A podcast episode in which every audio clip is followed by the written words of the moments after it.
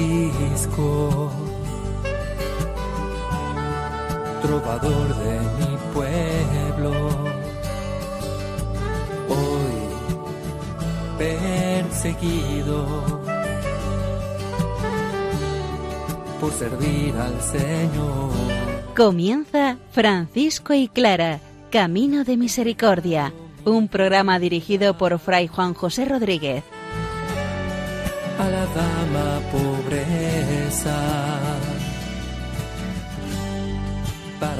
poder estar más cerca de Dios. Yo, Clara, Un saludo fraterno de paz y bien, hermanos. San Francisco hace en esta ocasión un desarrollo positivo de este trocito del capítulo 22, donde hace una exégesis de la predicación de la parábola del sembrador. Clara, por su parte, es mostrada por la séptima testigo de su proceso de canonización, Sor Balbina, quien muestra la santidad de vida de la Santa de Asís y nos pone como modelo a dicha Madonna para que nosotros vivamos nuestro propio camino franciscano. Escuchemos la palabra del Señor, que sea la invitación perfecta para vivir nosotros el Evangelio al estilo franciscano.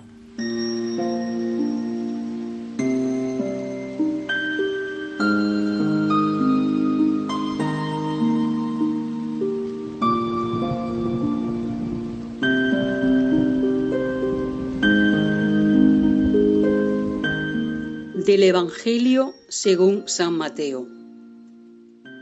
Escuchad vosotros lo que significa la parábola del sembrador. Si uno oye la palabra de Dios y no la entiende, viene el maligno y le arrebata lo sembrado en el corazón. Este es lo sembrado junto al camino. Lo caído en el pedregal es el que oye la palabra la acepta con alegría de momento, pero no tiene raíz, es inconstante y cuando llega la prueba o la persecución a causa de la palabra, inmediatamente se viene abajo.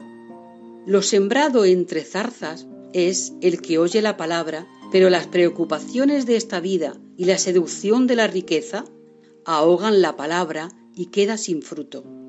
Lo sembrado en tierra buena es el que oye la palabra y la entiende y da fruto, ciento sesenta y treinta por uno.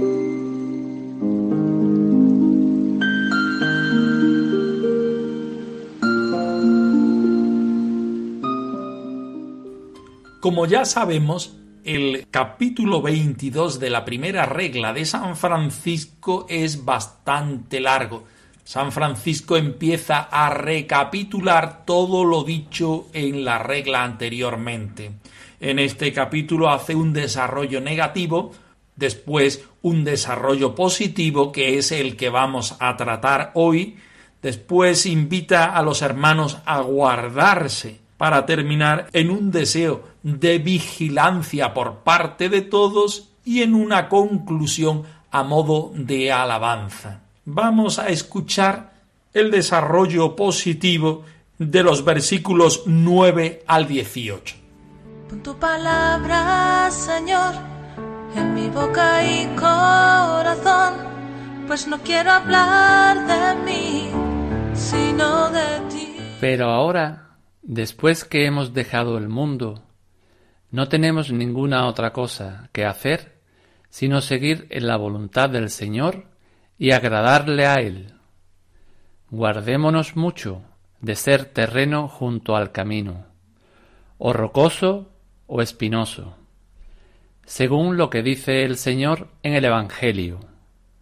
La semilla es la palabra de Dios, y la que cayó junto al camino y fue pesoteada son aquellos que oyen la palabra y no la entienden, y al punto Viene el diablo y arrebata lo que fue sembrado en sus corazones, y quita de sus corazones la palabra, no sea que creyendo se salven. Y la que cayó sobre terreno rocoso son aquellos que, al oír la palabra, al instante la reciben con gozo, pero, llegada la tribulación y persecución por causa de la palabra, inmediatamente se escandalizan, y éstos no tienen raíz en sí mismos, sino que son inconstantes, porque creen por un tiempo, y en el tiempo de la tentación retroceden. Y la que cayó entre espinas son aquellos que oyen la palabra de Dios, pero la preocupación y las fatigas de este siglo y la falacia de las riquezas y las demás concupiscencias, entrando en ellos, sofocan la palabra y se quedan sin dar fruto.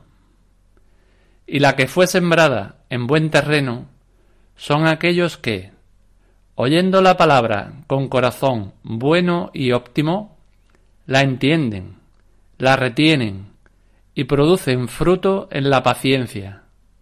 Y por eso nosotros los hermanos, como dice el Señor, dejemos que los muertos entierren a sus muertos. Con tu palabra, Señor, en mi boca y corazón, pues no quiero hablar de mí, sino de ti, sino de ti. En esta ocasión no solamente partimos de la palabra, sino que el texto entero es una exégesis que San Francisco hace de la parábola del sembrador, o mejor dicho, de la explicación de la parábola del sembrador. Dice el texto evangélico, escuchad lo que significa la parábola, evidentemente la parábola del sembrador.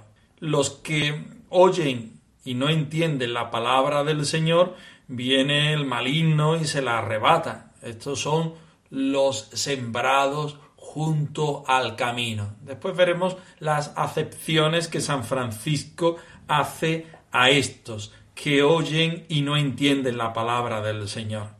Lo caído en el pedregal son aquellos que escuchan y aceptan con alegría la palabra, pero no tienen raíces, no echan raíces, no se mm, constituye, no son capaces de crecer y por tanto no llegan a germinar ni a dar fruto. Son aquellos que por la persecución se vienen abajo. Los que están entre zarzas son aquellos que oyen la palabra, pero las preocupaciones y las riquezas del mundo hacen ahogarlo.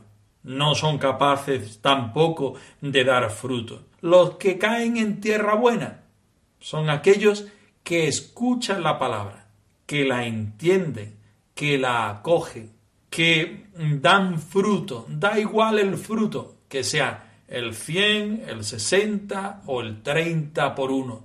El caso es que se ponen en disposición de lo que el Señor quiere y dan fruto porque acogen al Señor dentro de sí.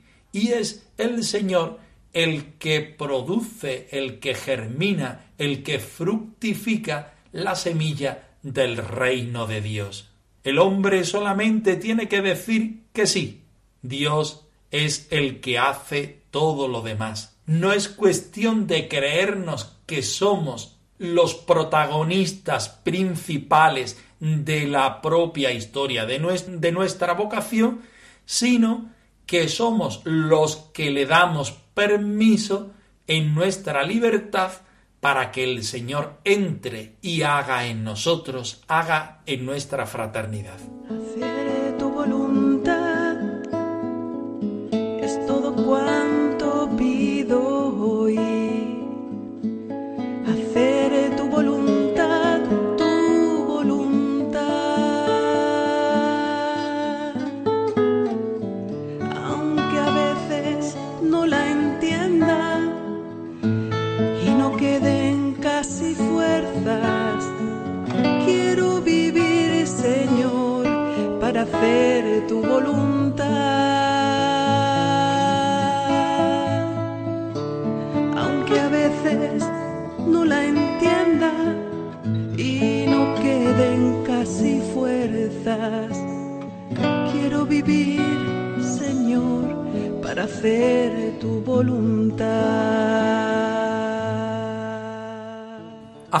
Caer en la cuenta a nuestros escuchantes lo que nos dice San Francisco al principio de esta parte. Ahora bien, después que hemos abandonado el mundo, ninguna otra cosa hemos de hacer sino seguir la voluntad del Señor y agradarle. Ah, este es el objetivo.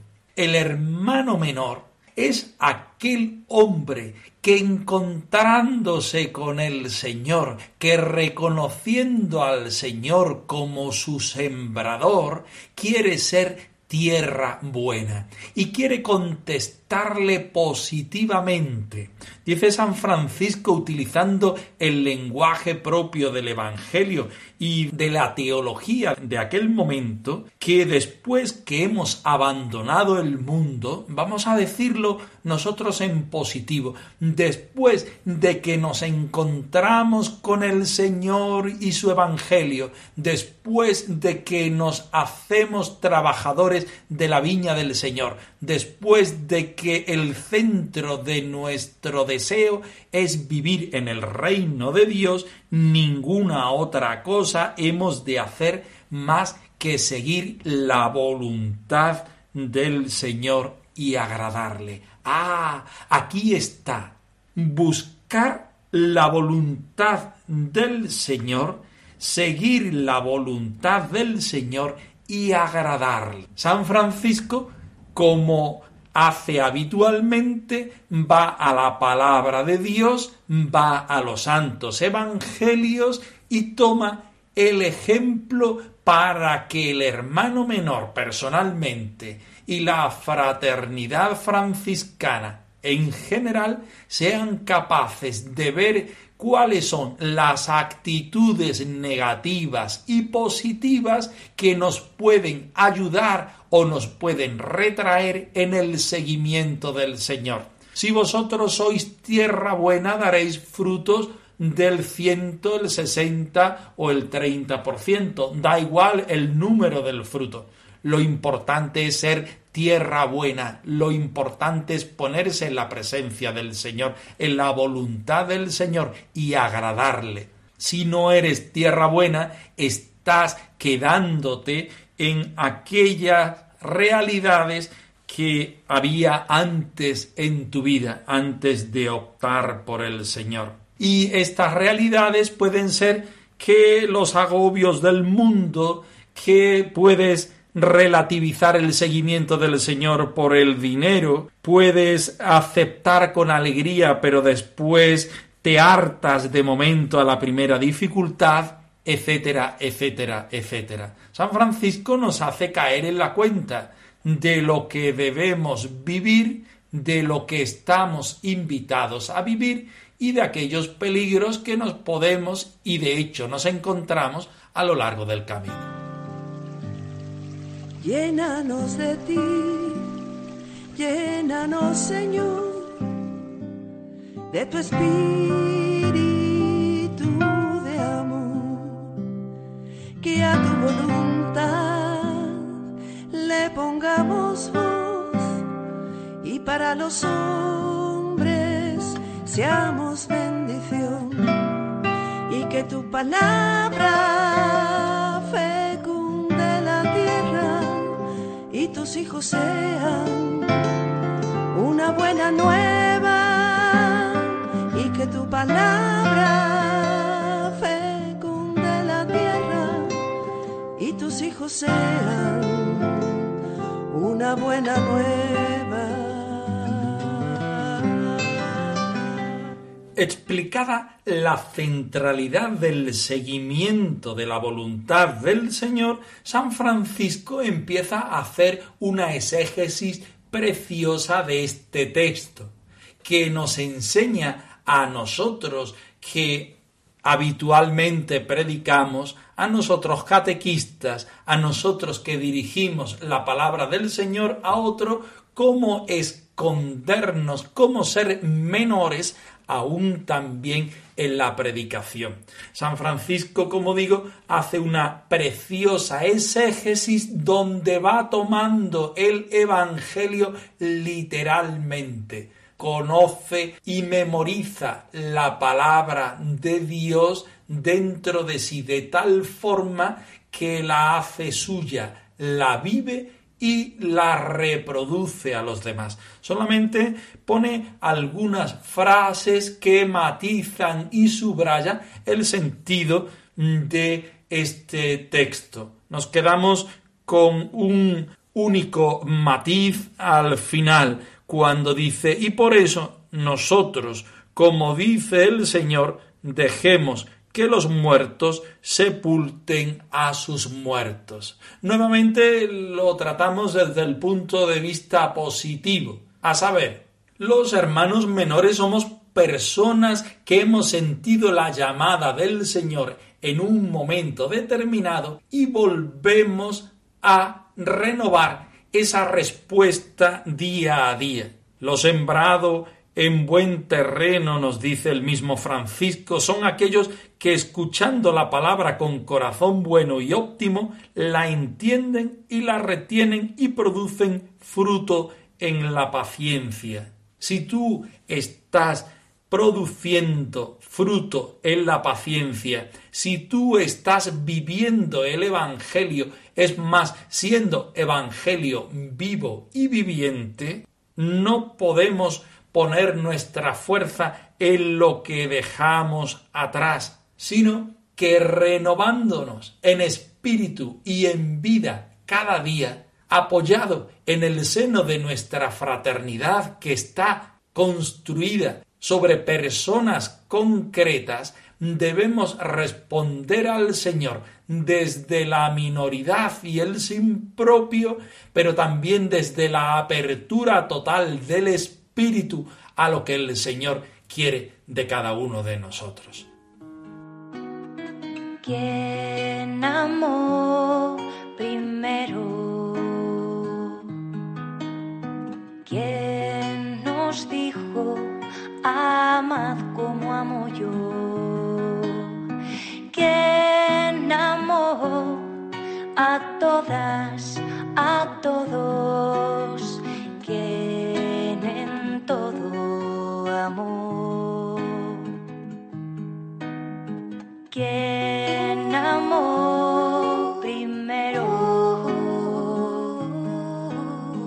Sor Balbina de Meser Martín de Cocorano era sobrina de Santa Clara, 36 años de vida en el convento y un año y medio que fue mandada por Santa Clara al monasterio de Arezzo, como ella misma nos dice hoy. Escuchemos parte de su relato donde de manera humilde habla de la santa, aún reconociendo que no es digna de hacer un juicio acerca de ella. Dios te guarde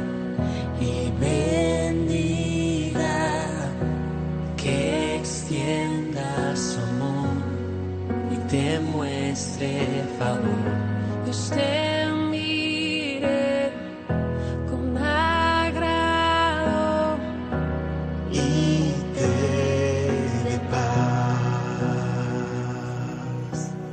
Sobre los milagros realizados en favor de las hermanas, trazando con su mano sobre ellas la señal de la cruz, declaró lo mismo que Sor Felipa.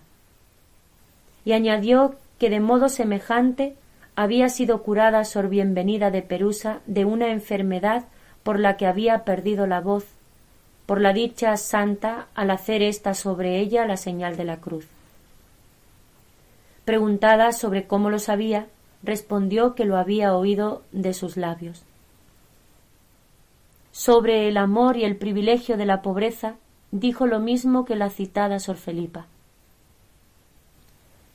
Declaró también esta testigo haber escuchado a la dicha Madonna Clara que en la noche de la Navidad del Señor próxima pasada había oído los maitines y los otros oficios divinos que se celebraban aquella noche en la iglesia de San Francisco como si hubiese estado presente allí.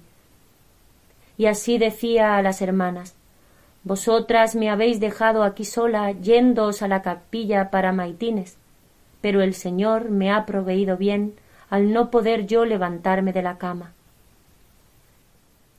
Y también dijo haber escuchado a la dicha Madonna Clara la visión de la tetilla de San Francisco, como la relató Sor Felipa. Manifestó además la testigo que ella, por su simplicidad, no sabría decir de ninguna manera los bienes y las virtudes en que abundaba y en tal grado que creía firmemente que desde la Virgen María hasta el presente ninguna mujer había tenido mayor mérito que la Madonna. Preguntada sobre cómo lo sabía, respondió que de otras muchas santas había oído lo que se escribe en los libros, pero que de esta Madonna Clara había visto la santidad de su vida durante todo el dicho tiempo, menos un año y cinco meses en que por mandato de Madonna Clara estuvo en el monasterio de Arezo, en compañía de una señora que había sido enviada allí. Y la testigo que era sobrina carnal de Santa Clara observaba atentamente su vida y costumbres, y así considerada la tal vida le parecía muy maravillosa. Preguntada por qué le parecía maravillosa, respondió por la mucha abstinencia que parecía imposible que la pudiese soportar un hombre, y por las otras cosas maravillosas casi infinitas que Dios obraba por ella y en ella, como se ha dicho antes.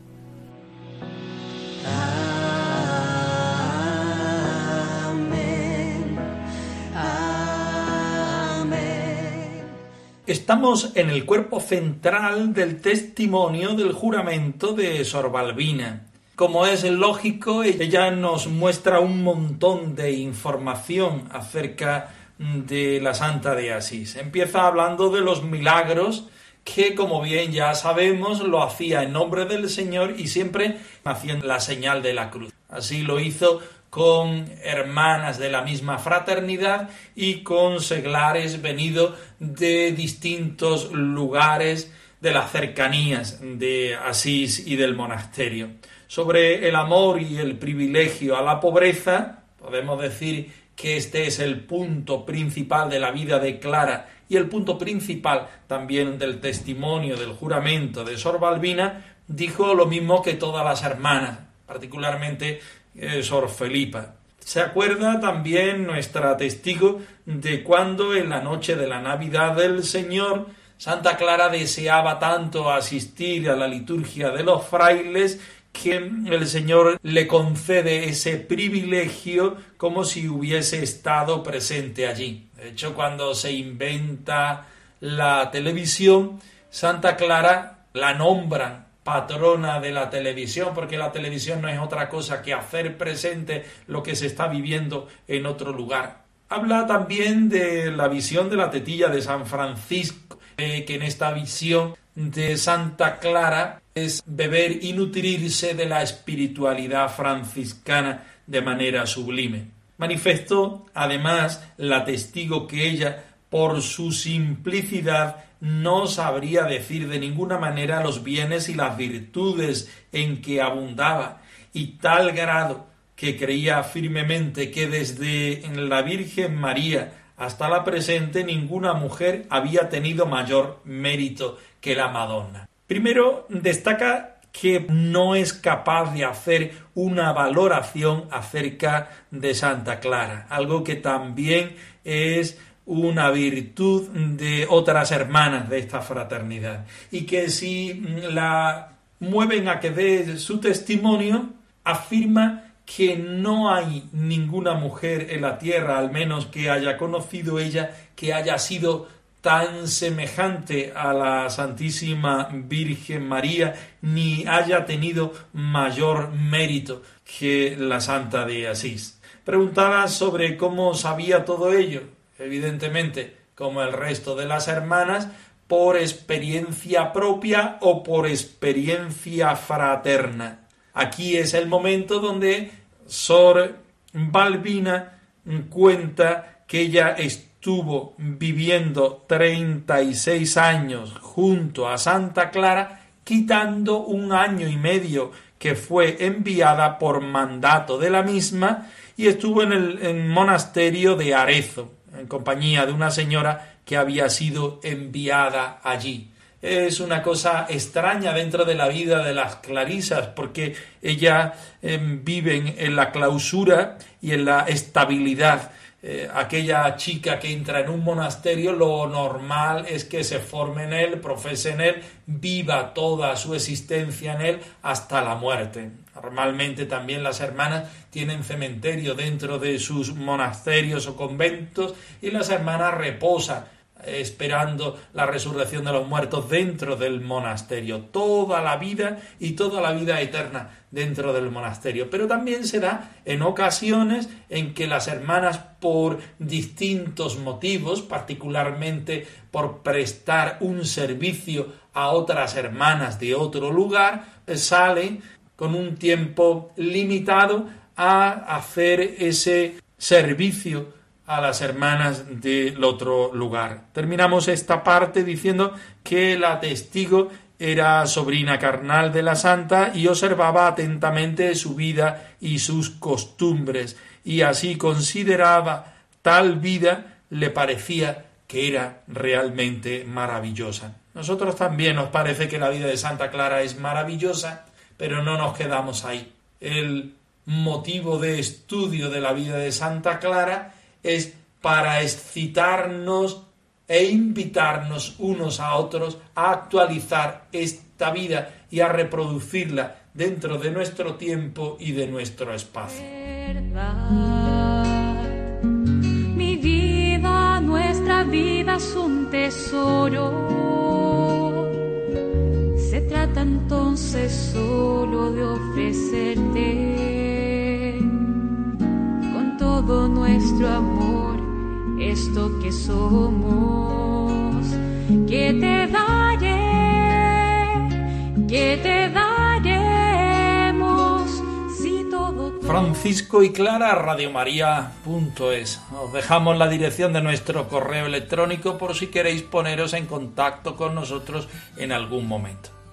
Nosotros nos despedimos no sin antes ofreceros la bendición del Señor resucitado al más puro estilo franciscano.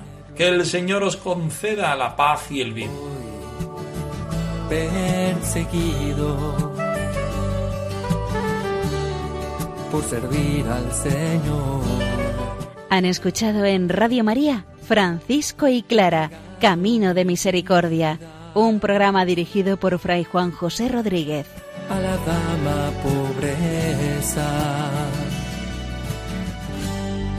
para poder estar más cerca de Dios. Yo